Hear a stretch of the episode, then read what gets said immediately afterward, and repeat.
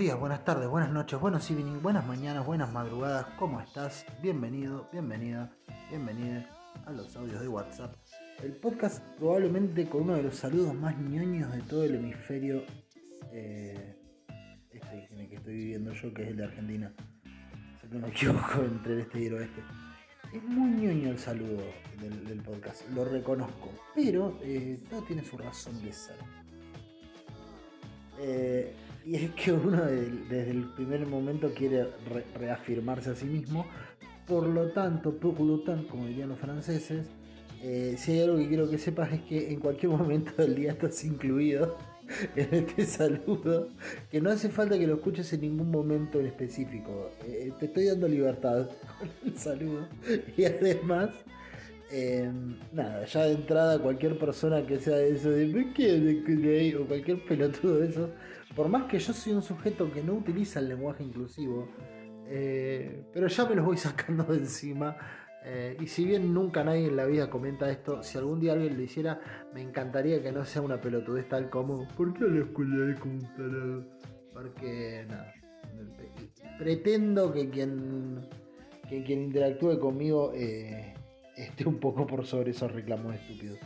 Así que nada, ¿por qué digo todo esto? La verdad, ni idea lo pensé recién cuando estaba saludando, cuando estaba diciendo Lola, eh, que, eso. ¿Por qué saludo así? Y por esto. Ah, eso, el otro día me acordaba del saludo del podcast, estaba así, tomando mate. Y me acordé que saludo así en el podcast digo, qué es, ¿no? Es boludo, es, medio ñoño el saludo. Después recordé eh, que yo tampoco soy muy distinto a mi saludo, así que me pareció lo correcto y adecuado. Eh, Salió campeón Boca. Boca salió campeón de la Copa de la Liga y estoy muy contento por eso, la verdad. Eh, puede que no me ponga contento para nada que, Villa siga siendo jugador de Boca y que, no se lo sancione, que eh, puede no, no me pone contento, la verdad que me molesta bastante que, exista como una cosa... Siempre me molestaron mucho las, las cuestiones que se amparan en él técnicamente o en el eh, bueno, pero dentro de la legalidad, porque se sabe que se está haciendo algo que no es correcto, a priori, por lo menos, que, desde la conciencia vos sabés que no estás haciendo lo correcto, pero te ampara el tecnicismo. Y yo detesto a la gente desde los tecnicismos porque es gente sin conciencia. Eh, la gente amparada en el tecnicismo es gente eh, con mucha facilidad de esquivarle a la conciencia. Entonces, por más que hagan lo correcto, conmigo mucho, mucho eh, no cuentan. Pero sin embargo, estoy contento de que Boca haya salido campeón. Estoy contento de... Y de todo lo que eso implica. Cuando Boca sale campeón, mucha gente está contenta y otra gente está en un limbo. Algunos están enojados y otros están como en la felicidad de una cargada medio boluda, como de festejar este campeonatito. Eh, pero la realidad es que hay muchísima más gente contenta que gente disgustada cuando Boca sale campeón, eh, porque además hay muchísima gente a la que no le gusta el fútbol. Eh, por lo tanto, eh, hay mucha gente contenta. Lo que me hace pensar que es bueno que Boca salga campeón siempre, porque mucha gente va a estar contenta y mientras más gente esté contenta, un poquito mejor es el mundo. Y hoy el mundo es un poco mejor porque Boca es campeón. así de sencillo. Para mí, por lo menos, no sé, capaz que vos sos de otro club y opinás distinto, tenés todo tu derecho, pero eh, sabe que le importa a menos gente lo que opines vos que lo que opino yo, porque eh, a mí me bancan los de boca que son más que los de tu club. Así que bueno, eso. Em, nada, eso. Eh, te iba a decir que la semana estuve de acuerdo con una declaración de Mirta Legrand y me sorprendió mucho. Eh, seguramente he estado de acuerdo con otras declaraciones de Mirta Legrand, como, no sé, si Mirta Legrand dice, che, cuando hace frío no hace calor, eh, seguramente esté de acuerdo con ella, con ese tipo de cosas, pero en lineamiento, en líneas de pensamiento, en formas de, ver el mundo, en general no. Y el otro día sí, y me sorprendió. Me sorprendió a mí y no creo que le haya sorprendido tanto a Mirta, porque todavía no lo sabe. Y si lo sabe, tampoco creo que le cambie mucho. Pero bueno, eso. Eh, eso nomás. Dale, te dejo en el podcast. Que tengas linda semana. Y nos vemos al otro lado.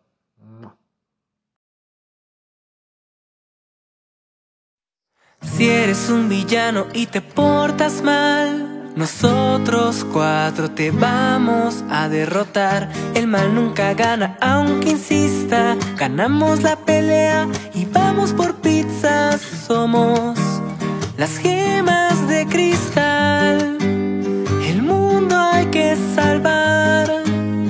Y aunque creas que no, la forma vamos a hallar.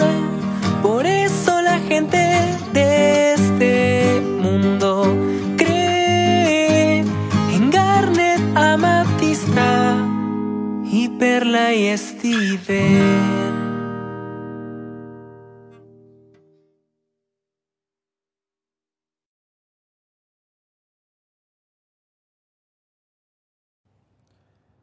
Y además hay un sketch de Guilla Aquino que se llama Los Influencers, que, que a mí me gusta mucho. Es una parodia, una sátira de, del, de, bueno, justamente de los influencers de, de, internet, de YouTube, de Instagram, de Twitter, de TikTok, de, bueno, de, de cómo se percibe ese, ese, esa, esa herramienta, de cómo se percibe eh, el, rol del, influencer en la sociedad, pero y, si bien tiene como esta sátira donde se ríe un poco de, que el influencer cambia el mundo con, con su tweet y, y todo eso, eh, también lo también le da cierto grado de validez. Ahora voy a ir a eso.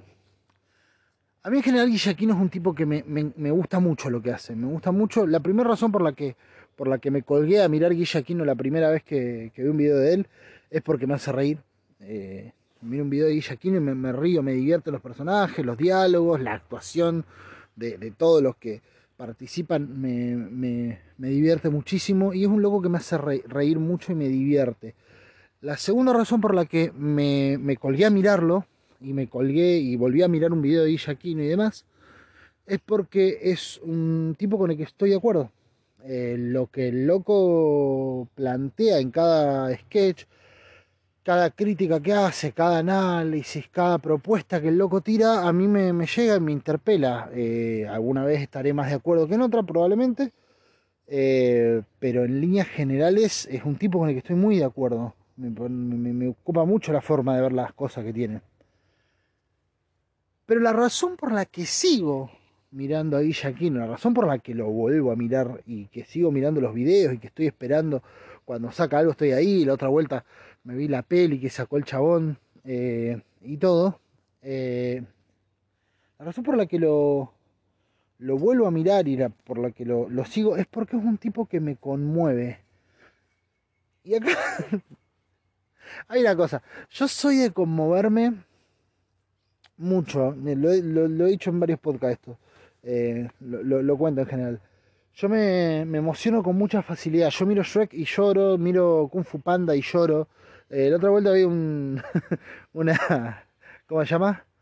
Un programa de Tomás Rebord que se llama Maga, que el chabón decía, no, y lloré viendo Batman de Nolan. Eh. Y lo decía como, bueno, no es de loco llorar viendo Batman. y no, monstruo de loco llorar viendo Kung Fu Panda, boludo. O viendo Malcolm. Eh, y a la vez no es de loco, tiene una razón de ser. Yo, por ejemplo, yo lloré viendo Titanic una vez. Eh, ahora, y, creo que sirve para, para decir por qué me causa tanta gracia que sea un tipo que, que llora tanto viendo cosas. Yo lloré viendo Titanic, pero cuando la escribieron Titanic, no sé si la habrá escrito Jane Cameron el guion o quién carajo, pero cuando hicieron eh, Titanic, seguramente los tipos dijeron, este es el momento en el que todos van a llorar. Ahora llora todo el mundo, que es cuando DiCaprio se muere, cuando cae y todo. O dijeron, seguramente, acá se le va a caer una lágrima más de uno. Vas a ver que es cuando los abuelitos se quedan abrazados juntos eh, en la cama esperando que se hunda el barco. Escena que hizo que mis abuelos, cuando la vieron, lloraran. Eh, cuando salió Titanic, mis viejos consiguieron un VHS y mis abuelos, que llegaron a cumplir sesenta y pico de años de casados, a los 60 llegaron, pero no sé cuánto más allá de los 60 anduvieron. Pero anduvieron más de 60 años casados, es un montón eso. 60 eh, años y un día es una bocha. Eh, cuestión que mis viejos, y eran dos viejitos que se querían muchísimo, de hecho me acuerdo que le preguntaban a mi abuelo y y lo digo sin, el miedo de decir, ah, decía eso y después tenía cinco hijos tirados por ahí con distintas con distintas mujeres. Sé de, buena, de buena fuente que, no, no, no, sucedía eso. Eh, o sea, realmente se querían una bocha los viejos. Y cuando vos ves el video, porque les hicieron una. Bueno, no sé si está en el video, pero en su momento les hicieron una entrevista de la tele, porque qué mierda cumple 60 años de casado. Y se celebraban las bodas de, de Diamante y vino eh, la familia de Chile, porque mi, familia es oriunda de Chile, entonces se juntaron, hicieron toda una, una juntada gigante. Eh, y bueno, salieron las noticias de acá regionales y le preguntaban a mi abuelo que, que bueno, cómo se sentía llegar a 60 años de casado, qué sé yo. Y él en un momento decía que eh, si a él le llegaba a faltar su Ramona, porque mi abuelo se llamaba Ramona, si a él le llegaba a faltar su Ramona, se moría. Y él siempre decía, mirá qué, enfermedad también, ¿no? Tiene que estar muy el tomate para... para Perdón, pero tenés que estar muy el tomate para, para expresar tu amor de, de esta manera. El loco siempre decía que él esperaba morirse primero porque si se le moría la Ramona a él, eh, si se moría Ramona antes que él, él iba a estar muy triste y que no, que, él esperaba morir antes para no tener que sufrir de vivir en un mundo sin Ramona. Es muy tierno y todo, pero qué necesidad de llevarlo a ese punto, ¿no? O sea, había mil cosas más bonitas para decir. No. no empezar a planear el velorio. Qué viejo culiado. Eh, era, era un amor, mi abuelo. Yo lo, llegué a querer mucho y eso que lo conocí poco. Eh, lo conocí poquito, pero lo, llegué a querer muchísimo. Eh, la cuestión, locución, como dicen los franceses, es que cuando salió Titanic, mis abuelos, que insisto, tenían un matrimonio tan, tan bonito, de esos matrimonios celebrables, Obviamente, matrimonio con todas las reglas de los matrimonios viejos, vos podés hablarme de todas las represiones, todas las cosas que quieran, pero dentro de eso también hay una belleza. No es que el mundo que vivimos ahora es, es lindo y el de antes era una verga, porque el de antes tenía un montón de cosas que hoy eh, desandamos y que hoy estamos deconstruyendo, entonces eh, lo de antes no fue para nada bueno y solo hoy existe la felicidad de algún modo alcanzable y encima la felicidad por una generación que cada vez cree menos en la felicidad, bueno, etcétera. No, a ver, todo, todo tuvo sus cosas lindas y ese matrimonio en sí tuvo cosas muy bonitas, debe haber tenido cosas muy de mierda, me imagino, pero en líneas generales era una, pareja que, que, que daba gusto ver, ¿viste? Porque vos veías que se querían y que se elegían no estaban acostumbrados, se querían. Eh, o por lo menos eso entendí yo todas las veces que los vi y es lo que me cuentan todos los que, los que lo vieron, gente en la que confío más y gente en la que confío menos, todos coinciden en que realmente se querían y se elegían. Eh, y lo extraño de todo esto, y no soy ajeno a esto, es que se casaron con 14 y 18 años respectivamente. O sea que, eh, onda, medio que la dieron, medio que tiraron un flechazo de acá a 5 kilómetros y se la dieron a una moneda, ¿viste?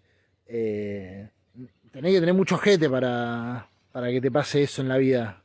Tener tu primer novia y, bueno, no sé si habrá sido la primera novia, pero bueno, casarte a los 14 años y a los 18 respectivamente y que posta sea la persona de tu vida, puede que haya tenido algo de, acostumbramiento, ni hablar Puede que justo hayan sido personalidades que encajaban, pero ni hablar.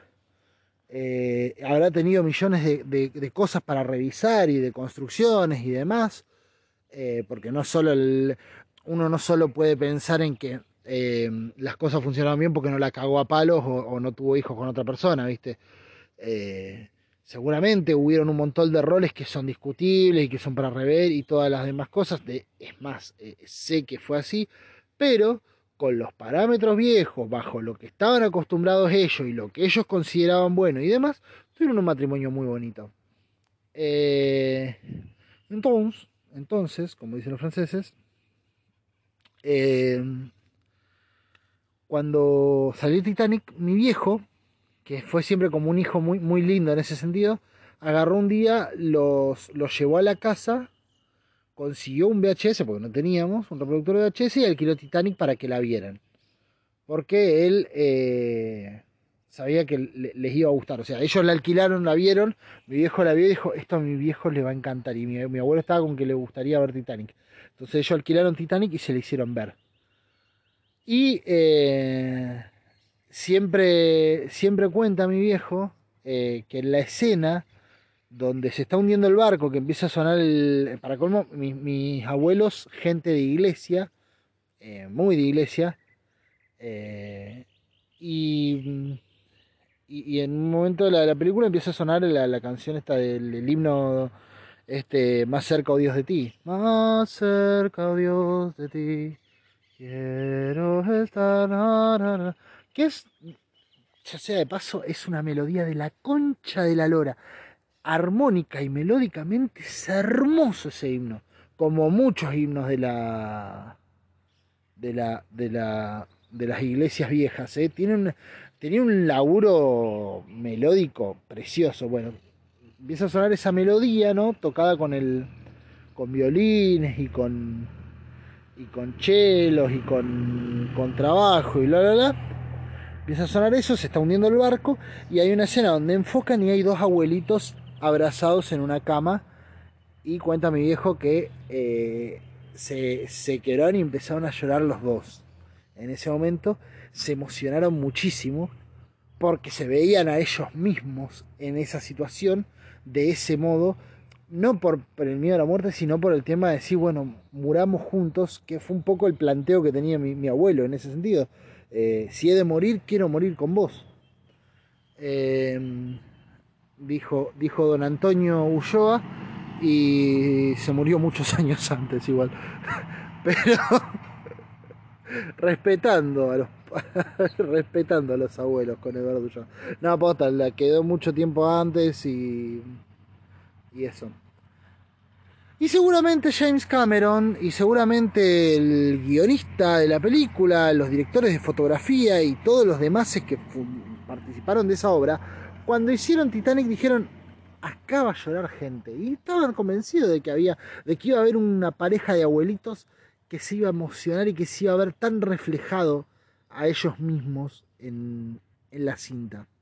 Seguramente, seguramente cuando, cuando la escribieron, eh, lo, notaron como un punto álgido de su, de su ficción y esperaban que gente derrame lágrimas por ello. O sea, mis abuelos son el éxito de esa película. Porque el éxito de esa película no son los premios Óscares, eh, no son, no son, no sé, los millones que construyó, sino justamente eso. Dos viejitos viéndose a sí mismos eh, hundiéndose por el Titanic acompañados de una canción que los refleja y los representa. Titanic es una película muy bien hecha. Seguramente lo que no se esperaban estos muchachos era que una persona eh, llorara, llorara en una escena tan random como una escena en la que pasan corriendo por la borda, por el borde del barco, DiCaprio y Kate Whistler. Como me imagino que, no sé, los directores de cualquier cosa no esperan que alguien como yo se la vaya a llorar en el momento que el protagonista, entre tantas penurias y tantas cosas que le pasen, entra a un kiosco y pregunta si tienen cambio de 10 pesos. Eh, o no sé, o, momentos hiper, hiper randoms de las películas, que yo tengo mucho esa costumbre de, de que me emociono mucho viendo cualquier huevada pero no solo que me emociono mucho cualquier huevada, sino que capaz que estoy viendo, no sé, el polaquito y de todos los momentos eh, increíblemente emotivos y fuertes que tiene esa película, yo capaz que me logro a llorar en el momento que el polaquito se agacha a atarse los cordones. Y vos decís, ¿por qué está llorando ahí? porque hay alguna razón seguramente. Seguramente fue el momento que encontró el descanso mi cerebro para frenar con tanta información bien narrada que encontró y, y pudo llorar en paz. Pudo llorar sabiendo que qué hermoso que es esto. Muchas veces me pasa eso. Muchas veces me pasa que justo lo que estoy viendo me, me, hace pensar en, en, alguna otra cosa. Eh, creo que nos pasa a todos, pero a mí me pasa con mucha. con mucha cosa, con mucha. ¿Cómo se llama? Regularidad. Y, y lo más eh, llamativo, por lo menos para mí, de todo eso, es que me pasa todo el tiempo y nunca es en el momento que me debería pasar. Eh, hay un momento, por ejemplo, otro ejemplo más, hay un momento de Kung Fu Panda que a mí me hace llorar mucho, de la 2. Siempre lloro en esa escena. Eh, siempre o casi siempre. Eh, que es un momento en el que están discutiendo él con el padre y que el padre le dice eh, vos sos adoptado en realidad, qué sé yo, y el panda dice, uy, lo sabía, que se hace un montón de chistes con eso, y en un momento el, el, eh, el padre le dice a, a Pop, bueno, le dice, pero si lo sabías, eh, ¿cómo es? ¿Todo este tiempo lo supiste? Y sí, era obvio, dice, eh, yo soy un panda, vos sos un, un, un ganso, era lo más lógico era que no fuera tu hijo. Y el padre le dice, ¿por qué no dijiste nada? Y el chavo dice, ¿por qué no lo dijiste? ¿Por qué no lo dijiste tú? Le dice Po. Y tiene como una discusión que es re tranqui. O sea, es muy tranquila la discusión. Y me hace emocionar mucho esa escena siempre. Pero porque me parece que lo refleja muy bien el personaje. Eh, el personaje de Kung Fu Panda, Po, que por cierto para mí es la mejor película de animación de todas. Entre Kung Fu Panda y, e intensamente creo que están y Ratatouille están las películas que más me gustan de animación eh, seguramente después me acuerdo de otra y diga ah mira tal cosa pero por ahora podría decir que esas tres Kung Fu Panda sin lugar a dudas para mí es de lo mejor que se hizo pero porque tiene un protagonista muy bonito porque si vos me decís bueno Shrek eh, qué sé yo el ogro que conquistó a todo aquello pero Shrek es un choto la mayoría del tiempo. Shrek pasa la mayor parte de la película siendo un sorete. En las cuatro películas pasa siendo un choto la mayor parte del tiempo. Un choto que aprende la lección y arregla las cosas, pero siempre hace las cosas por motivos egoístas, siempre hace las cosas por motivos pedorros. Después es gracioso, después obvio que a uno le, le, le llega, viste, decir, uh, mirá, el, el, ogro que conquistó a todos, entre los cuentos de, ah, bueno, toda esa cosa. Pero pasa siendo un sorete Shrek en general, viste, como que te, te genera más, más buena onda el burro o Fiona en ese sentido. Pero en Kung Fu Panda, Po es un amor de persona, es un es como el, el, de todos los protagonistas que podrían haber puesto, me parece el mejor de todos, porque es buena persona, o sea, buena persona, buen panda. Eh, vos fíjate, por eso me gusta mucho esa escena, o sea, el chabón se está enfrentando con la realidad de que es adoptado, que su padre se lo, se lo ocultó siempre y todo, y, que la, la, la, reacción del padre frente al que el momento que le dice que es adoptado y que el pibe le dice, lo sospechaba, y loco le dice, ¿por qué no dijiste nada? En vez de pedirle perdón, dar una explicación más satisfactoria o lo que sea, y encima que no le revela su origen, un momento en el que, encima vos lo ves en otros momentos, eh, que el chabón está lleno de ira, lleno de ira, eh, pero decide no hacérsela explotar a la cara a alguien que de todos modos se le entiende que lo cuidó, que lo quiso. O sea, es hermoso el personaje. No puede, no puede más de lindo el personaje de Po. Es el personaje más lindo que hay. Se morfa la, la, las forreadas de, de, medio mundo y aún así eh, decide siempre hacer algo por, por, por los otros. Decide, decide mejorar él y con él mejorar al resto. Eh, obviamente no digo que eso sea lo que tenga que hacer cada uno. Eh, si Pop pudo, ¿por qué entonces estos negros de la villa saben afanar bicicleta? No, no va por ahí la reflexión. Pero me parece muy bonito. Me parece muy lindo que, que el personaje tenga, tenga eso, ¿viste? O sea, en un momento reálgido, el chabón lo, lo máximo que le, que le responde al padre, ¿y por qué no lo dijiste vos? Pero ni siquiera se lo dice enojado, no lo maltrata, no le habla mal, nada. Ni siquiera es brusco cuando se va, medio que se va y listo. Eh, y se va, y chao. Y, y después vos lo ves en un barco, eh, cuando se están yendo a, a la aventura de la, de la, de la película, que el chabón está re mal y está re enojado y está, tiene un montón de, de, de bronca y de frustración y angustia por dentro pero no la va a descargar contra alguien que, que, sabe él que hizo lo mejor que pudo. Dieron su mejor esfuercillo, pillo. No, no, no es Flanders, pero eh, porque no es que no es que no es que no muestra su, su, su bronca, su fastidio, no es que no dice nada. Lo dice, pero no le va a reventar la bomba en la cara a alguien que, que hizo todo lo que podía. Eh, y, y lo, lo, lo reconoce al toque. No tienen que venir a decirle, no, puedo mirar que tu papá fue bueno, te cuidó igualmente que yo. No, el chabón en ese mismo momento se frena. O el loco siempre es consciente de esas cosas. Es muy bonito el personaje de Po. De posta, no hay personaje más lindo que Po.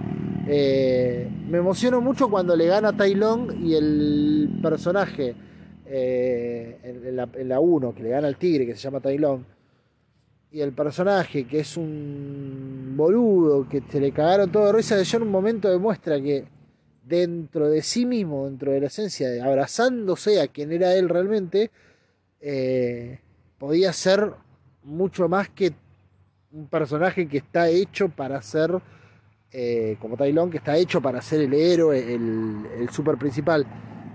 Pono es un gordito simpático que encima tiene un montón de, de, defectos, no defectos de, de malos, sino defectos de, de, de boludo, qué sé yo, pero que en el momento que se abraza a sí mismo, se vuelve muchísimo más que todos los que a priori deberían ser eh, superiores a él. Es muy linda Kung Fu Panda. No puede no emocionarme Kung Fu Panda del mismo modo que no puede no emocionarme intensamente. Bueno, en esa escena sí, por ahí, un poco tiene más sentido. Eh, que me parece súper hermoso, que es cuando la, nena los abraza a los padres y, y, se, larga, y se larga a llorar y, se forma ese recuerdo que es mezcla de alegría y de tristeza. Pero bueno, esa escena en particular no es que me emociona en sí por la emotividad de eso, sino que me emociona que hayan logrado dar un mensaje tan bonito como que hay momentos de la vida que son para la tristeza. Y que toda la, la película no es que estás viendo cómo funciona la mente de, una persona, sino que estás viendo un momento en particular de la vida de cualquier persona. No es que eh, es una aventura de... que me parece muy bonito eso de, intensamente, porque uno lo puede ver como, uy, mirá, se le fueron, por un error en, en la oficina de mandos, por un error en, en el cuartel central, tristeza y alegría se fueron de Riley y, y entonces, eh, como es, ella tiene que reaccionar con lo que tiene a mano. No, no. O sea, sí pasa eso, pero metafóricamente uno podría decir que eh, en realidad, en réalité, eh, como dicen los franceses, eh, tristeza y alegría desaparecen alegría porque no tiene lugar en ese momento para ella y tristeza porque la reprime todo el tiempo.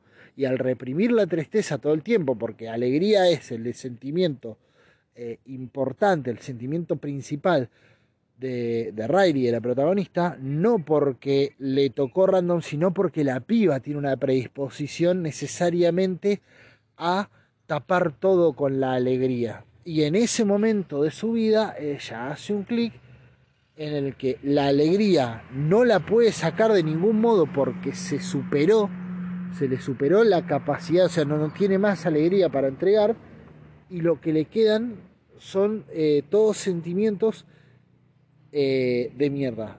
Pero, ¿por qué? Todos sentimientos de mierda, no, todos sentimientos que no alcanzan. Pero, ¿por qué? Porque no tiene más alegría para dar, pero el miedo, es, o sea, la, la tristeza que quiere salir por todos lados, que, que por eso Tristeza tiene esos arranques, eh, esos arranques como es, eh, que, en que no piensa y sale y sale y toca todo y mancha todo y es como que que, es muy buena, la, es muy linda la forma de graficar lo que tienen, porque eh, tristeza, cada cosa que toca la mancha, ¿viste? Como que de repente tiene tanta tristeza que es como si cargaras una lapicera de tinta y con tocar nada más sale un chorro de tinta, ¿viste? Cuando alguna agarraste una lapicera de tinta y dejaste así que cargue, cargue, cargue, y después con apoyar nada más sale una mancha de tinta gigante.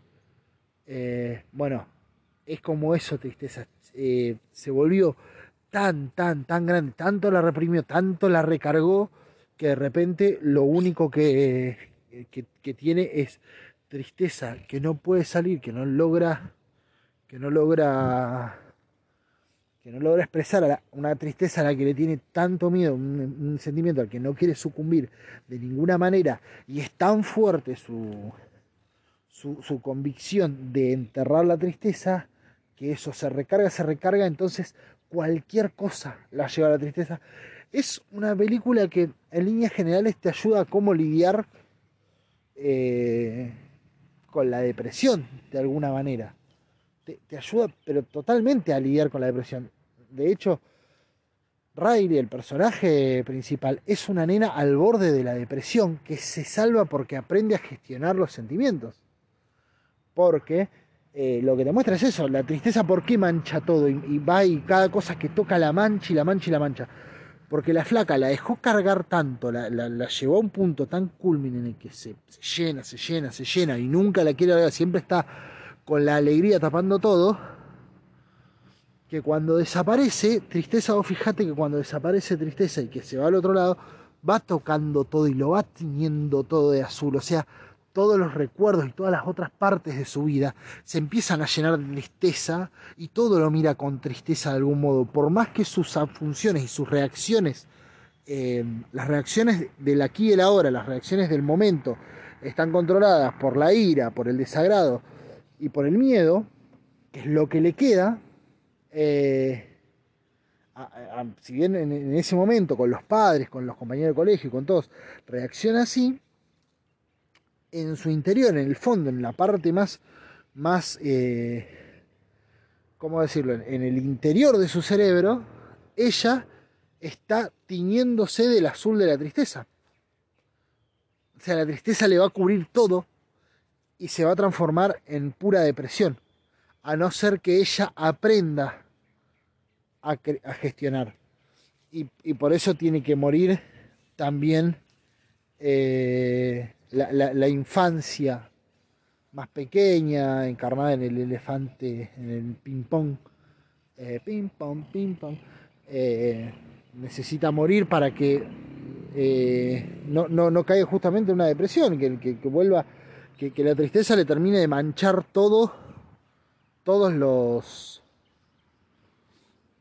todos los, ¿cómo se llama?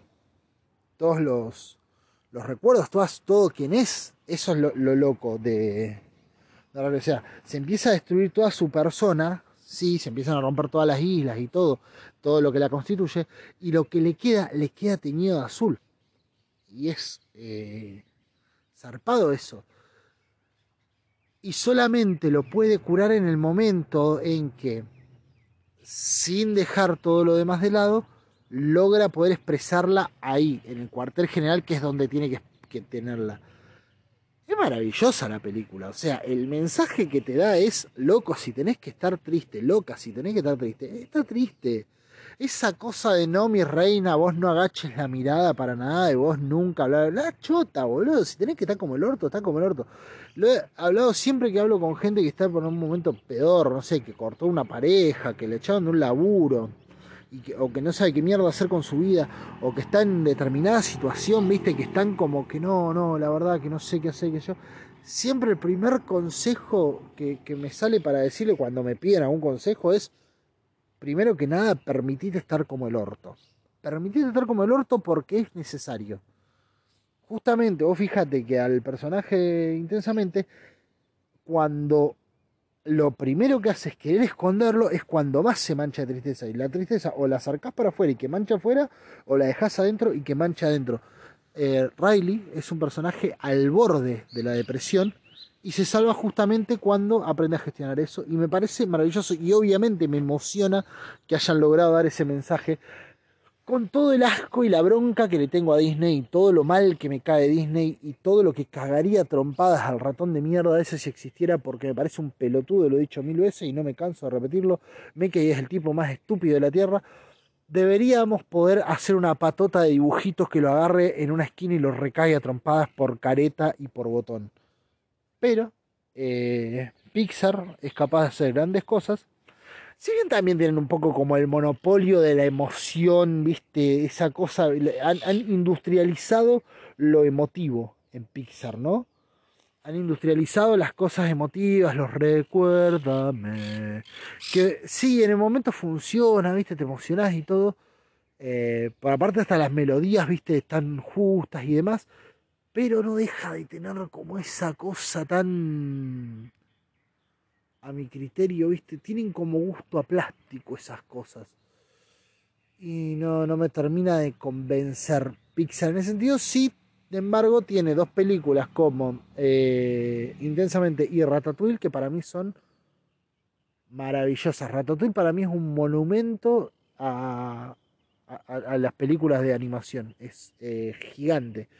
Es una película fabulosa. No solo me gusta porque es la primera película que vio mi hermana en, el cine y que la llevé yo, porque dije voy a llevarla a ver Ratatouille y le encantaba y después tenía el dibujito y la veía una mil veces y me encanta porque la llevé a verla y le encantó la película, sino porque cuando la vi yo pensaba, no puedo creer que esté tan buena esta peli. Qué buena película Ratatouille y mirá que le tengo fobia a las ratas y hay una escena donde salen miles de ratas hay varias escenas donde aparecen miles de ratas corriendo y una de las cosas que más miedo me da que pase en la vida.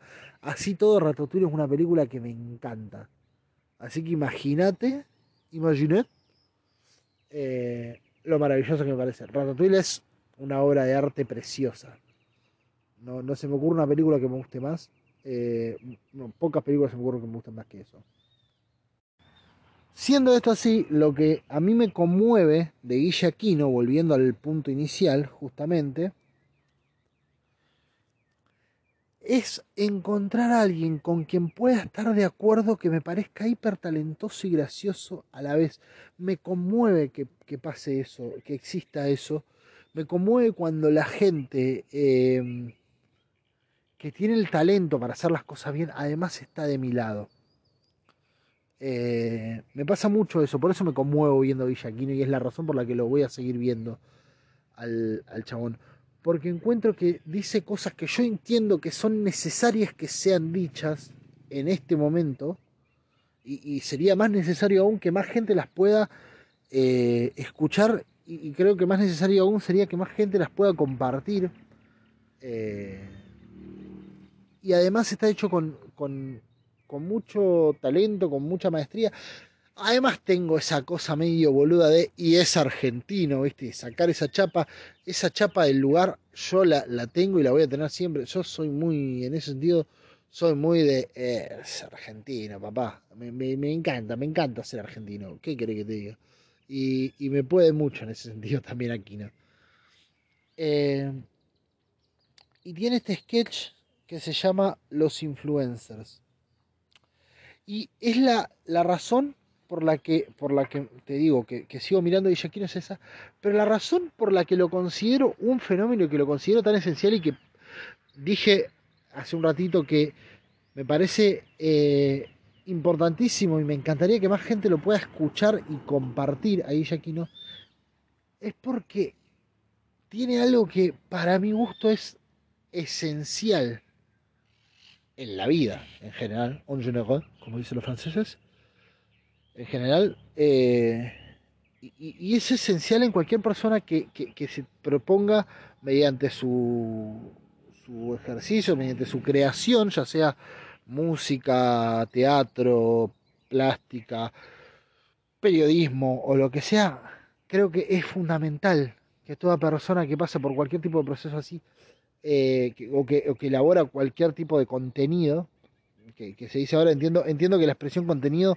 lo que, lo que hace, lejos, lejos de ser una, expresión careta del momento, lo que hace es eh, agregar eh, todas las cosas posibles que puedan que puedan ser consumidas en tiempo de ocio. Pero, pero eso, todas las cosas hechas para ser consumidas en tiempo de ocio. Lo digo porque por ahí, viste, cuando te dicen, ah, ¿qué es generar contenido? Y generar contenido es hacer música, sí, estás haciendo contenido. Eh, pero entiendo que también generar contenido es hacer un podcast sobre, no sé, sobre cocina. Y vos me decís, ¿y eso qué, qué forma de arte es? Ninguna. El podcast no es un arte. ¿Qué tipo de periodismo? Y qué sé yo, no sé. Pero ¿se puede englobar el periodismo y el arte además en la misma cosa? Sí. Y bueno, eso es el contenido.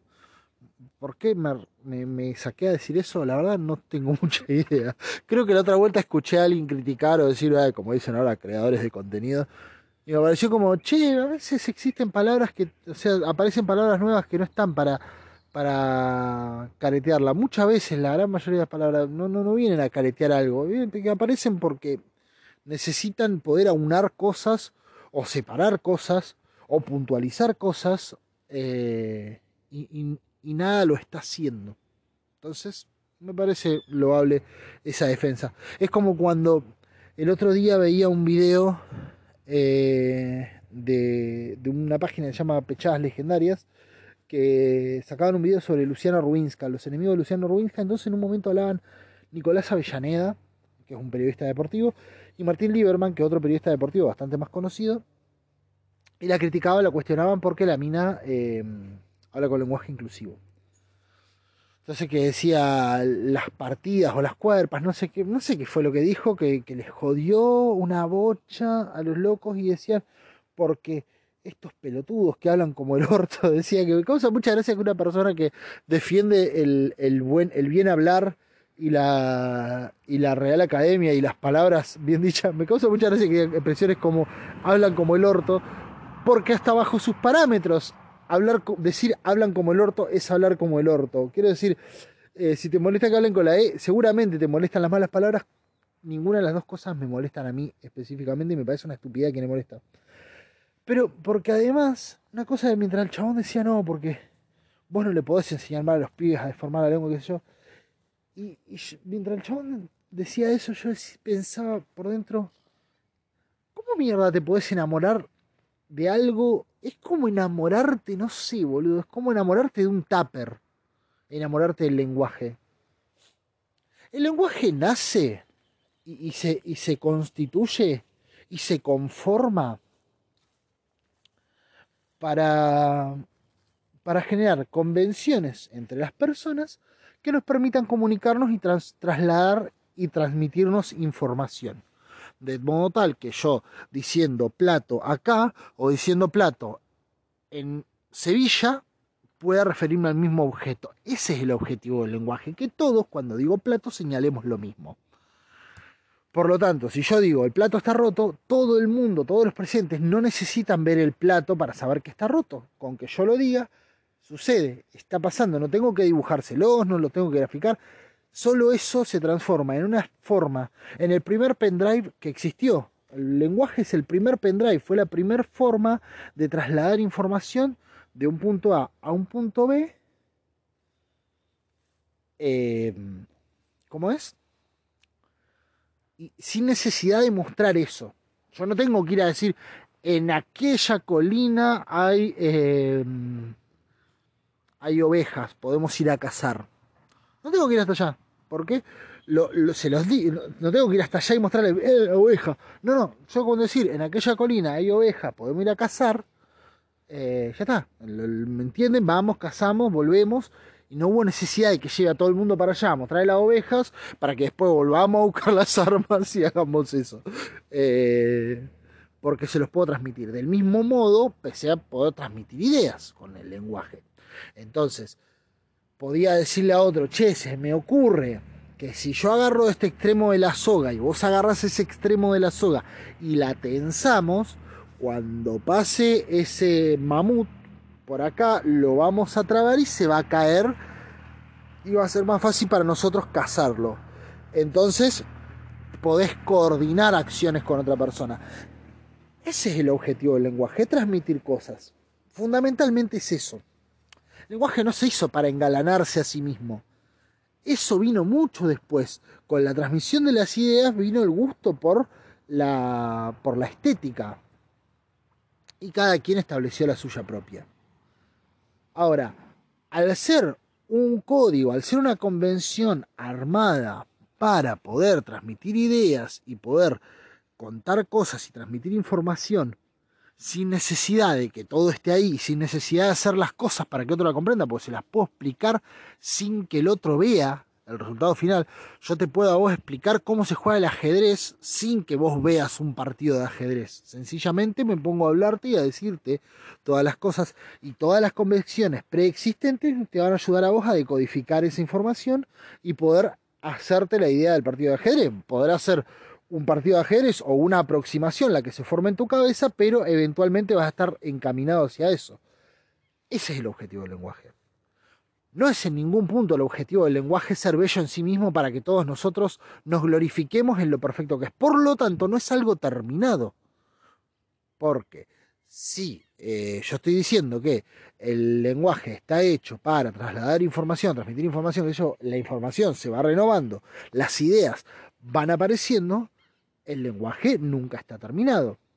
O sea que es perfectible, es algo modificable, es algo alterable y es algo que no nació, y eso fue lo primero que se me... No, el lenguaje no viene de la naturaleza, viene del hombre y de la mujer y de todos quienes pueden hablar. ¿No es cierto? Por lo tanto, por lo tanto, como dicen los franceses, em, no, no, tiene una, un valor inalterable. No es el lenguaje algo que heredamos de la tierra y que no debemos modificar porque estaríamos alterando el orden natural de las cosas. Ya el lenguaje es antinatural. La existencia de un lenguaje no tiene que ver con la naturaleza como la concebimos, la idea de todo aquello que puede intervenir el hombre y modificar. ¿No es cierto? O sea, no, sé si esa es la definición de naturaleza, pero creo que se entiende para lo que ¿no? O sea, el lenguaje no es una montaña, no es un río, no es una arboleda. El lenguaje es algo que inventó el hombre para su beneficio. Como que vos me digas, no, no, no, no, no. No toque los celulares, no los cambies porque los celulares fueron hechos así, con tapita y para hablar por unifón. Empresa cuando yo era pibe. No, a ver, hubo gente que lo abrió, metió mano, lo cambió y ahora resulta que puedo ver todas las temporadas de, de Malcolm o de Los Simpson en el puto celular. ¿Y sirve para hablar? Sí, y sirve para jugar videojuegos y para hacer trans, de, eh, ¿cómo es? Eh, transacciones eh, económicas. Puedo hasta invertir en la bolsa desde el celular. Vos me decís, ay no, pero ¿cómo lo van a modificar el celular? Si yo lo conozco. Bueno, macho, porque no estuvo hecho en primer lugar para que vos te regodees lo lindo que es el celular ahora. El celular estuvo hecho para hacer, ocupar una, una función, para cumplir un rol, y en eso irlo modificando e irlo precisando. Por lo tanto, cuando en un momento de la historia, dentro de la lengua castellana, hay gente que dice, che, pará, acá, esto habría que modificarlo porque no precisa todo lo que podría precisar, es una falla en el lenguaje. Creo que incluso quienes lo hicieron, sí, podemos decir que fue el patriarcado. Queremos ser, por ponerle, vamos a ser menos, menos agresivos con, con lo que existió y existe. Por ahí no lo hicieron de mala leche. Por ahí les pareció más cómodo decir todos. No se les ocurrió otra forma para incluir al resto. Puede ser. ¿Qué sé yo? Ponele. Ponele que no fue porque eh, no concebían a la mujer como, como arte y parte, sino que como un objeto, entonces con todos alcanzaba. Entonces, ponele que fue eso, ¿no? Que fue una forma de que no fue una forma de invisibilización, consciente o inconsciente, sino que, nada, no se dieron cuenta, che, uh, mirá, nadie se le ocurrió esa, hubiera estado buena. Ponele que fue eso. Bueno, es perfectible. El lenguaje, insisto, no tiene la función de permanecer constantemente. No es un bosque, no tenés que preservarlo, tenés que optimizarlo. Y si hay cosas que no tienen lugar, en, en, o sea, que no están representadas. Si hay cosas o personas o seres o lo que fuere, ¿no? Digo cosas porque, no sé, qué yo, la palabra eh, pendrive no existía. un día que se inventó. ¿Y qué dijeron? No, no, no, no, eh, eh, no, no, díganle cosita que transporta datos porque el pendrive, ¿qué es pendrive? Yo no lo conozco. No, a ver, se inventó justamente porque el lenguaje es insuficiente para trasladar esa información. Entonces, cada vez que tenía que contarle a alguien que tenía información acá en esta cosa, eh, que tengo que andarle señalando la cosa cada vez, no, inventó una palabra que me sirva para graficar, para, para señalarlo. Bueno, del mismo modo, cuando, cuando caigo en cuenta de que, o digo, o tal persona dice, che, mirá, acá no están incluyendo ni a las mujeres, ni a las disidencias y todo, por, eh, vamos a cambiar hacia palabras que que puntualicen mejor, que expresen mejor todo, palabras que, que, que, que, sean más precisas a la hora de hablar, que, tengamos mayor precisión y que de, de tal modo cuando yo diga todos, pueda saber que estoy hablando de que son solo hombres y que cuando yo diga todas, sepa que son solo mujeres y que cuando diga todes, sé que estoy hablando de, de ¿cómo es? De, de de todo el conjunto, e incluso, mira lo que me a pensar ahora, faltaría una palabra que hable de disidencias, eh, como es, que no sea todes, entonces que fuera, no sé, un todis. Entonces todis serían todas las disidencias, capaz que existe y no, nunca lo, lo había notado. Pero ¿qué sería eso? Precisar el lenguaje, o sea, de repente, con solamente decir todis, yo sé que estoy hablando de un grupo de disidencia donde no hay hombres, no hay mujeres, o no hay masculinidad y feminidades, como no sé cómo se esa parte todavía no, la tengo bien estudiada eh, falté esa clase. Pero quiero decir donde estoy precisando mejor y si yo digo todos estoy hablando de un grupo de chabones y no hay más que chabones. ¿por qué? porque dije todos. No tengo que decir todos los hombres que están ahí no hay mujeres no no hay no, no, no necesito. Con decir todos ya sabes que es esto. ¿qué estoy haciendo? estoy precisando el lenguaje lo estoy enriqueciendo lo estoy haciendo más específico más puntual más quirúrgico entonces, las personas fanáticas de la Real Academia son unos pelotudos básicamente, porque el lenguaje nunca estuvo hecho para ser conservado tal cual. El lenguaje estuvo hecho para ser perfectible y que nosotros cuando queramos transmitir algo lo hagamos con la mayor precisión posible. Técnicamente, objetivo, esto no es una cuestión de ideología, no es una cuestión ni siquiera... Ay Dios, no puedo creer que se sea tan estúpido en este mundo. Ni siquiera es una cuestión de de, no, de género o de ideología o de izquierdismos o de feminismos o de feminazismo o feminismo o lo que quiero decirle. Es una cuestión técnica, es mejorar técnicamente algo, tan en contra de mejorar técnicamente algo porque no lo conocieron así. Y porque en definitiva en realidad lo que existe es una preexistente predisposición mala hacia cualquier cambio que implique eh, tomar en cuenta una perspectiva de género. Lo que te molesta no es en definitiva decir todes, sino te molesta algo impuesto por ese grupo, por el grupo de las mujeres, la disidencia y todo lo etcétera que podamos meterles. Eh, pero justamente la modificación del lenguaje es una modificación técnica y es una modificación enriquecedora, es una modificación que precisa. No es lo mismo decir todos y que haya mujeres, chabón, que yo que decir todes y que yo con el solo todes sepa que hay mujeres, disidencias, hombres y hay eh, es una globalidad total. Y entonces, cuando yo digo todos, sé que solo son chabones. No tengo que utilizar más palabras.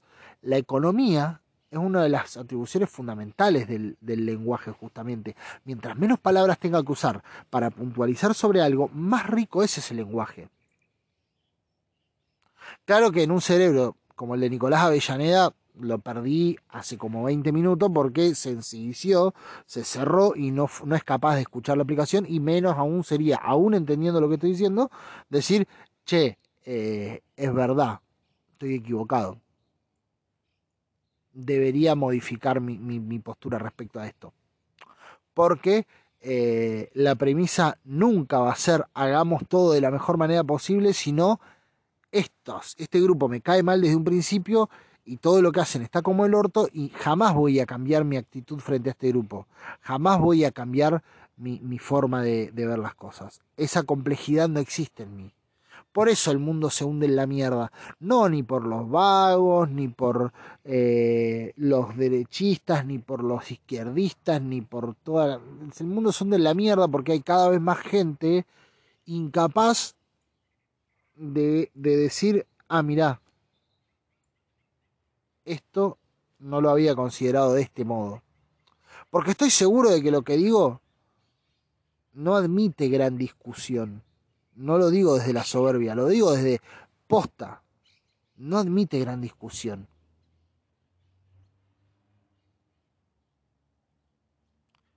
Ni hablar de que tardás mucho menos tiempo en escuchar a alguien decir todo y decir, ah, y no usarlo, que en eh, ponerte a discutir, a ver, ver, ver. Entonces, decimos, perdemos tiempo en cansada, y sí, primero que nada, discutir el lenguaje inclusivo. Deja que lo use, que lo quiere usar y listo. Entonces, entonces, esa defensa férrea del mundo que yo conocí, aún sabiendo que el mundo que yo conocí era una mierda y yo siempre lo critiqué, porque esto no lo digo por mí solamente, todos estuvimos siempre disconformes con el mundo que tenemos, de que soy muy chiquito, que siempre veo gente decir el mundo es una mierda, de hecho el tango más querido por los argentinos es que el mundo fue y será una porquería, ya lo sé, o sea, estamos todos muy de acuerdo en esa premisa. Entonces, si tanto estamos de acuerdo en que el mundo siempre fue una verga, ¿por qué nos resistimos tanto a que cambie? Cosas que no me van a entrar en la cabeza en mi vida. Guille Aquino, en este sentido, tiene una cosa que a mí me gusta mucho, que es que toma la complejidad como parte del debate, del discurso. Nunca cierra sus discursos en esto está bien, voy a ridiculizar lo que está mal. Ridiculiza lo que a él lo, interpela y ridiculiza también y, toma en parte del problema y toma en parte del chiste a todas las contradicciones dentro de las propias ideas que él banca.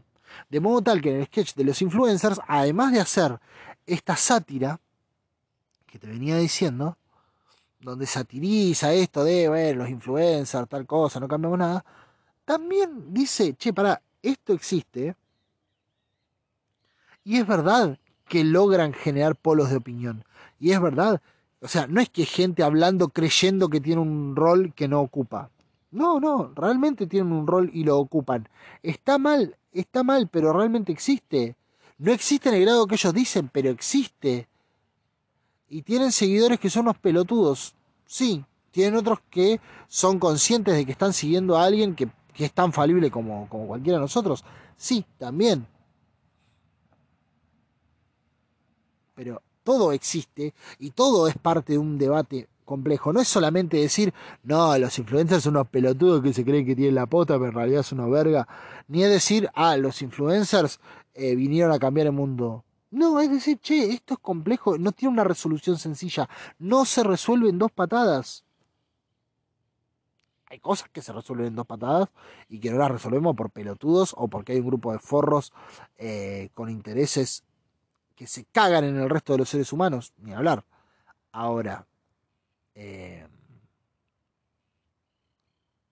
mayoritariamente, a mi entender, las cosas no se resuelven en dos patadas ocupan muchas complejidades. A mí me encanta escuchar lo que opina la gente del otro lado de, mi, de mi vereda. Pero porque me, en general me llevan a entender que el mundo se, se complejizó muchísimo. Y hay nuevos intereses. Y hay cosas que todos queremos que desaparezcan. Y hay un grupo que no, que no quiere que desaparezca y también es atendible esas pequeñas personas que no quieren que desaparezcan los videoclubs, ponele. También es atendible esas personas que piensan que no hay placer o no hay forma de, de, de, adquirir información como leer un libro de la biblioteca. Que yo. A mí me parece una huevada ese pensamiento, pero a mí me lo parece. O sea, yo mismo pensando eso, me siento un huevón conmigo mismo. No quiero decir que el que piensa eso o lo siente de esa manera es un boludo. ¿Me explico la diferencia que existe? Reconozco que no tiene nada que ver ese pensamiento conmigo y con mi historia y con quién soy. Y si me preguntás qué debería pensar, te diría, averigualo vos primero que nada, pero si te volvés insistente al punto de que prefiero responderte y que me deje de romper los huevos, te voy a decir, pensá de esta manera. Ahora, eh, todo eso iría con una aclaración de, che, el otro opina tal cosa, y también es atendible que lo escuches, ¿eh? También es atendible. Por no creer atendible las razones de los demás, es que hemos regalado tanto terreno a gente con ideas de mierda. Eso sucedió. Tener tantos pibes y siempre caigo en la misma, ya lo sé, pero es que es inevitable. Inevitable. Pero posta, em, tener tanto pibe fanático de mi ley, de Laje y de toda esa gente, tiene que ver con que esos pibes son unos pelotudos y, tiene que ver con que se los desatendió, con que en un momento dijeron algo fuera de lo que se consideraba el discurso aceptable y en vez de decir, ah, mira, a ver, ¿qué tenés para...? Ah, mira, no, le quisimos como enchufar una respuesta, ¿no? Y decir, no, no, vos tenés que pensar esto. No, pero no me complete, no me, no me, no me conforma nada. Entonces sos un gorila de mierda, hijo de puta, y deberíamos matarte a hoy a toda tu familia. ¿Ah? Entonces es lógico. La persona vino con una inquietud, con una forma de plantear las cosas y de pensarlas diferentes. No tenés por qué ensañarte con esa persona, no tenés por qué creer que es una mierda, no tenés por qué pensar que, que su existencia está mal o que tiene que arrepentirse de quién es, atendelo y en todo caso hay que aprender a ganar el debate.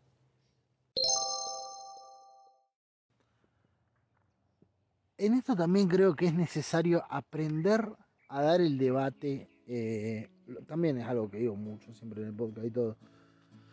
Pero se me vino a la cabeza, mira, este podcast lo traté de grabar el otro día, o sea, lo grabé y todo, pero no me terminó de convencer mucho de espelote, me pareció y me quedé más conforme con esto que hice ahora. Hay un debate que se hizo en su momento en, el programa de Manena Pichot. Invitaron a Agustín Laje, Manena Pichot, estaba señorita Bimo, no sé si Noelia Custodia también, no lo sé, eh, y alguien más, un par de personas más. Eh, estaban en, el programa este de, ¿cómo es? De, de ellas, de Manena Pichot y lo invitaron a, al ñato este, a Agustín Laje. Me imagino que lo habrán invitado pensando, eh, este de lo boludo de derecha, que, que cuestiona el feminismo, qué sé yo, este debe ser un pelotudo. Y le hicieron una entrevista al chabón, y le hicieron una entrevista como para boludearlo. a ver, en línea general, básicamente lo subestimaron al chabón. Y Agustín Laje podría estar muy en desacuerdo con el chabón o con con él o con un montón de gente como, como él, no sé, Miley, ponele. Y si bien yo solo me voy a decir el pelotudo de Miley, ese tipo de cosas, es más una expresión que una realidad. No creo que sea ningún pelotudo Agustín Laje. Y no es llegar y tirar nomás, ¿viste? No es hacer un tiro al pichón. Hay muchas cosas para, para cuestionar y todo. Pero para cuestionar desde el debate franco yo creo que en algún punto hay, algo que, en algún momento de, la vida pasa, que se, genera, se generó como esa bifurcación, y quienes pensábamos las cosas de una manera, eh, sobre todo la generación mía, yo tengo 33 años, esto es, eh, hoy es 23 de mayo del 2022, tengo 33 años, cumplo 34 en agosto. O sea, soy nacido en 1988, era más fácil decir eso. Hay que tener que mirar la fecha si podía decir que era así. Eh, soy nacido en el 88 eh, y tengo 33 años. Para la gente de mi generación hubo un momento donde las cosas eran como un poco más sencillas de, de dilucidar, podríamos decir. Estábamos como un poco más, más seguros de todo lo que creíamos.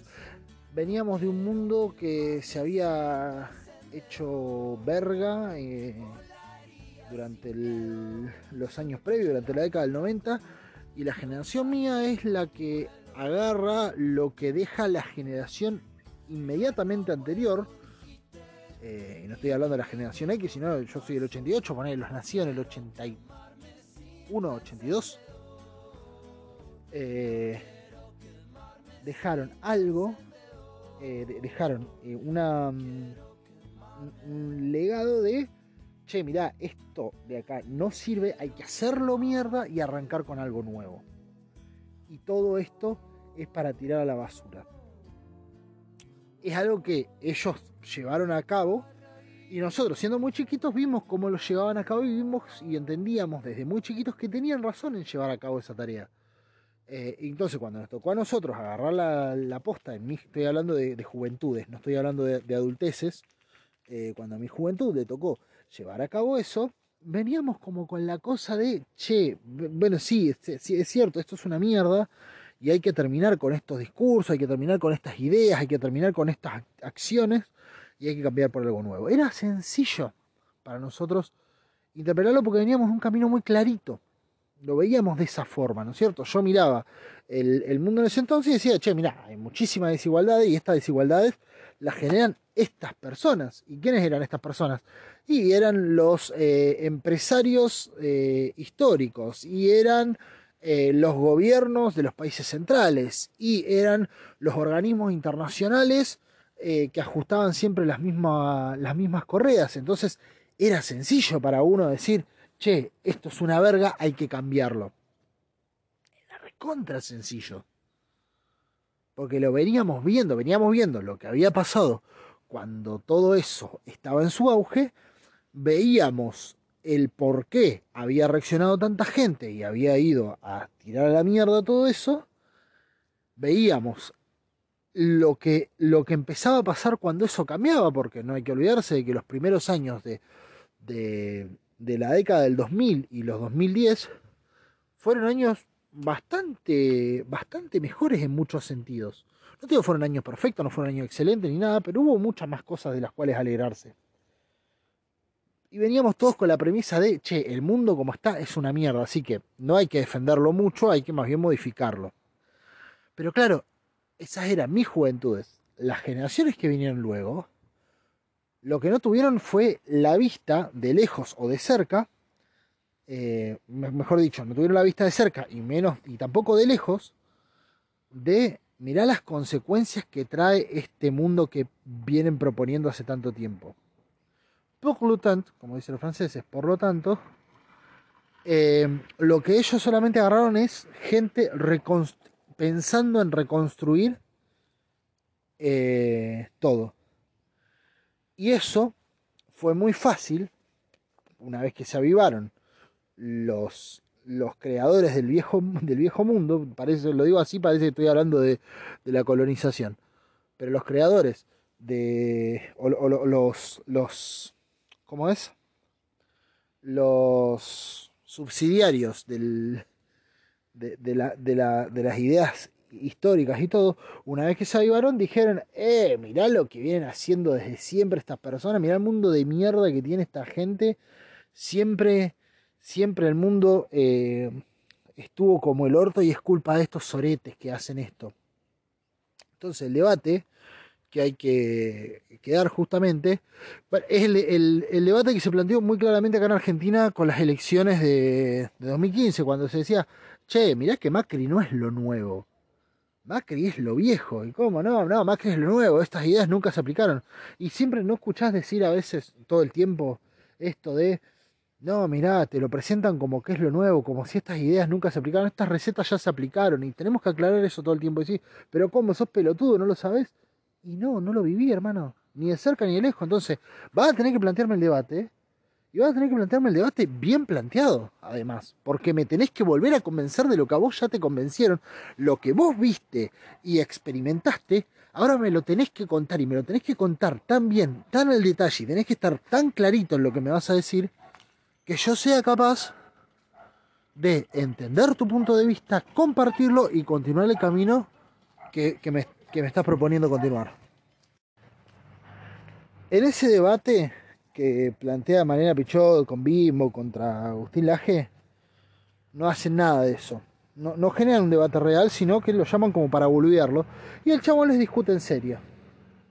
Y el chabón les discute en serio. Y si vos escuchás ese debate, eh, con una mano en el. O sea, siendo honesto y honesta y honeste con, con, con vos mismo. Si lo escuchás con total honestidad, si lo escuchás sin hacer trampa y, sobre todo sin, sin. ¿Cómo se llama? Sin sesgarte en, en esta idea de que vos estás en contra de lo que plantea el loco, como yo estoy en contra de lo que plantea el chabón. Pero si vos lo escuchás el debate, decís, y mirá, este flaco lo ganó ese debate, tiene mucha más razón. Pero porque vos ves a Pichot y a Bimo y todo lo demás, que encima son personas que me parecen preparadas, que conocen. O sea, no es que estoy diciendo que me parecen dos pelotudas, ¿eh? O tres pelotudos, lo que sea. No, me acuerdo quién, bien quiénes estaban. Sé que Pichot y Bimbo estaban, pero no sé quién más estaría. Eh, no es que me parecen boludas las minas esta, o, o, que digo, ah, esta es gente pelotuda. No, para nada, al contrario, me parece gente muy capaz y todo.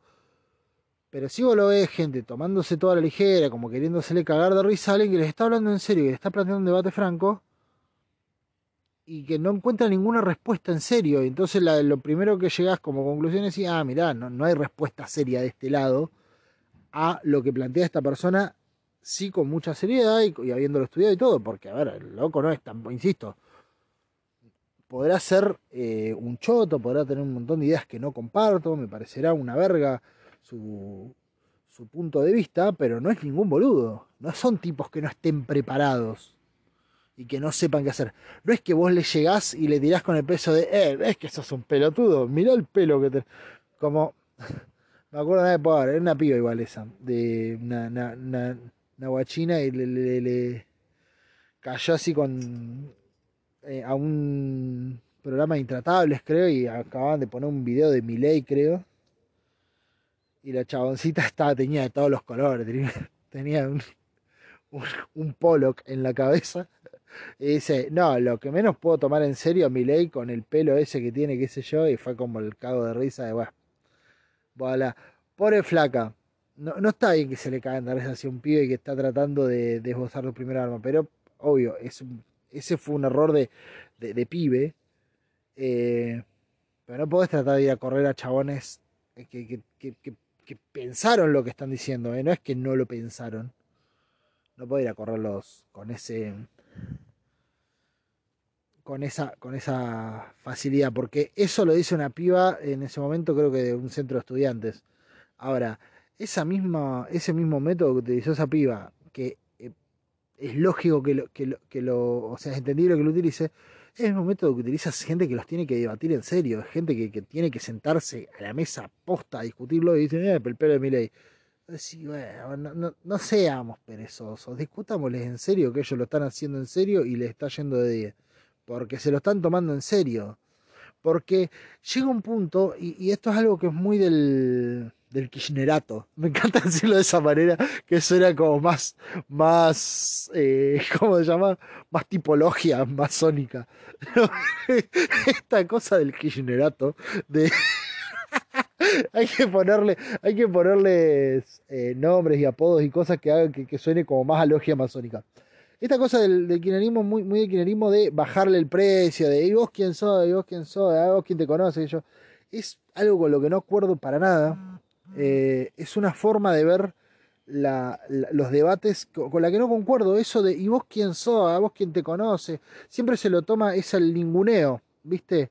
Charlie usa mucho eso, es una cosa con la que no estoy de acuerdo con Charlie. A veces, ¿viste? O, y otras personas que es como agarran al interlocutor y si les parece que son medio cualca, eh, agarran y dicen, ¿y a vos quién? ¿A mí quién qué? ¿A vos quién te conoce? Y ah, jaja, mirá, lo dejó como un pelotudo. Y es como, sí, está bien el chabón, pero la idea no. Y vos sabés que las ideas traspasan a las personas. Yo puedo dejar como un pelotudo al chabón, pero si la idea estaba buena, no te alcanza, no, no, no, no, no generas un cambio real esquivándole a los debates o diciendo nada, eh, eh, que voy a discutir con este que no lo conoce nadie. No, dale, si estás tan seguro de que es una pelotudez, si es un pelotudo, y de que lo que vos decís estás tan férreo en lo que opinas, dale el debate, ¿cuál es el problema? Dalo siempre que lo tengas que dar. hoy en día se discute mucho con ese truco barato de, eh, nada, pero yo no me voy a poner ahí, de ningunear. Yo no estoy de acuerdo con la ninguneada. ¿Qué querés que te diga? me parece una... Me parece una pereza intelectual y además de todo, me parece que lo que estás haciendo cada vez que ninguneas es decir, mirá, no sé cómo mierda responderte a esto que me estás planteando, pero por suerte no te conoce nadie, así que me voy a agarrar de eso. Indirectamente estás perdiendo el debate. Cuando ninguneas, perdés el debate. Siempre. Y estamos muy mal acostumbrados a hacer eso. Eh, y creo que por eso ganan tanto otros. Porque arrancaron sin que los conozca nadie y mantienen esa, esa conducta de mantener el debate, mantener el debate, mantener el debate, porque siguen actuando como cuando no los conocía nadie. Van al debate, no van, van a la guerra, no van a, ah, bueno, si, si me parece que te puedo subir al ring, te subo, si no, ¿qué, es subir al ring? Eso, nada, estamos todos en la calle, te cagás, padre, no tenés que subir al ring a nadie. En la calle, estamos todos a la misma altura, somos todos seres humanos, no importa quién te conoce y quién no. Si estás seguro de lo que peñás, eh, defendelo y a la mierda. Eso. Eso. En la semana me pasó que estuve muy de acuerdo con algo que dijo Mirta Legrand. Creo que lo voy a decir al principio del podcast, así que esto que acabo de decir podría tranquilamente haberlo borrado, pero bueno, qué sé yo. Como te digo, siempre te lo digo, ¿viste? Esta parte es la que grabo eh, en el medio. Lo que escuchaste anteriormente a esto, o sea, el cuerpo del programa, la parte más grande del programa, del podcast eh, lo grabo al principio y al último grabo el inicio, que es lo primero que escuchaste hoy. Eh, así que eso. Te voy a dejar con la canción, dale. Espero que la disfrutes y que lo pases lindo. Te mando un abrazo grande. Nos vemos del otro lado.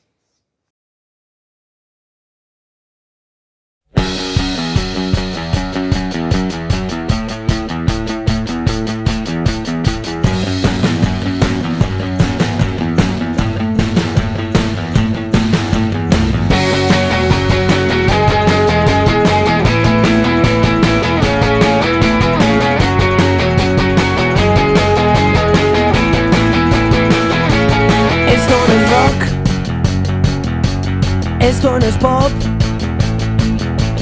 Hoy tengo tanto tango amor. Quiero a las dos, tengo a las dos,